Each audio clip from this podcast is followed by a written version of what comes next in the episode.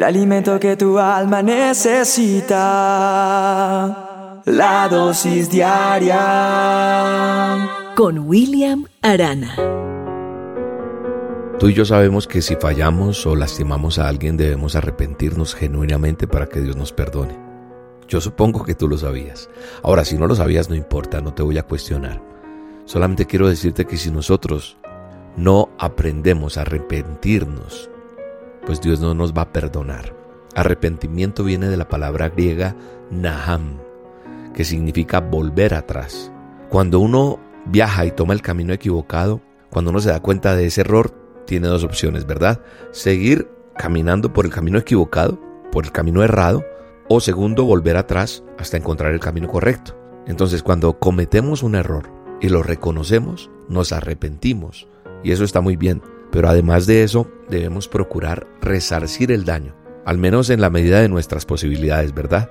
En estos casos, decir lo siento, pues expresa nuestro dolor por la falta que cometimos, pero no resulta suficiente si además no hacemos algo para reparar el daño que hemos causado. He aprendido que Dios es el único que puede traer paz a cada corazón. Y nosotros no debemos conformarnos solo con palabras, sino que es necesario hacer algo más. Si está en nuestras manos, ¿por qué no hacerlo? Yo no sé si conoces la historia de Saqueo. Está en la Biblia, en Lucas. Saqueo había estafado a muchas personas, pero cuando se arrepiente, no solo se conformó con arreglar sus cuentas con Jesús, sino que buscó a las personas a las que había robado y les restituyó cuatro veces más de lo que les había quitado. Mira lo que dice Lucas 19, versos 8 y 9. Mientras tanto, Saqueo se puso de pie delante del Señor y dijo, Señor, daré la mitad de mi riqueza a los pobres y si estafé a alguien con sus impuestos, les voy a devolver cuatro veces más. Jesús respondió, la salvación ha venido hoy a esta casa, porque este hombre ha demostrado ser un verdadero hijo Tú y yo tenemos que ser verdaderos hijos, llamados a ser verdaderos hijos. El primer paso es arrepentirnos, pero es necesario actuar para reparar el daño, porque esas dos cosas son necesarias. Si solo reparamos el daño sin pedir perdón, nuestra obra sería vana. Tenemos que hacer las dos cosas. Yo creo que hoy es un día para pensar en esos aspectos de nuestra vida que necesitan un cambio o en las personas que han sido afectadas por nuestras actitudes pedir perdón y en la medida de lo posible reparar el daño causado. No te quedes solo con palabras. Las acciones van a hablar por sí solas de lo que realmente hay en nuestro corazón. Dios bendice este día de esta persona que me está escuchando. Bendice sus pensamientos, su corazón, bendice su vida y abrázale hoy. En el nombre de Jesús. Amén. Te mando un abrazo, te bendigo y te espero esta noche en las olas con Dios. Hoy viene una respuesta de Dios para tu vida.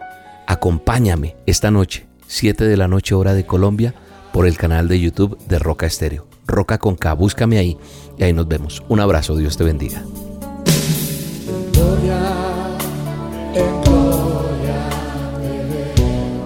Cuanto más te conozco, Señor.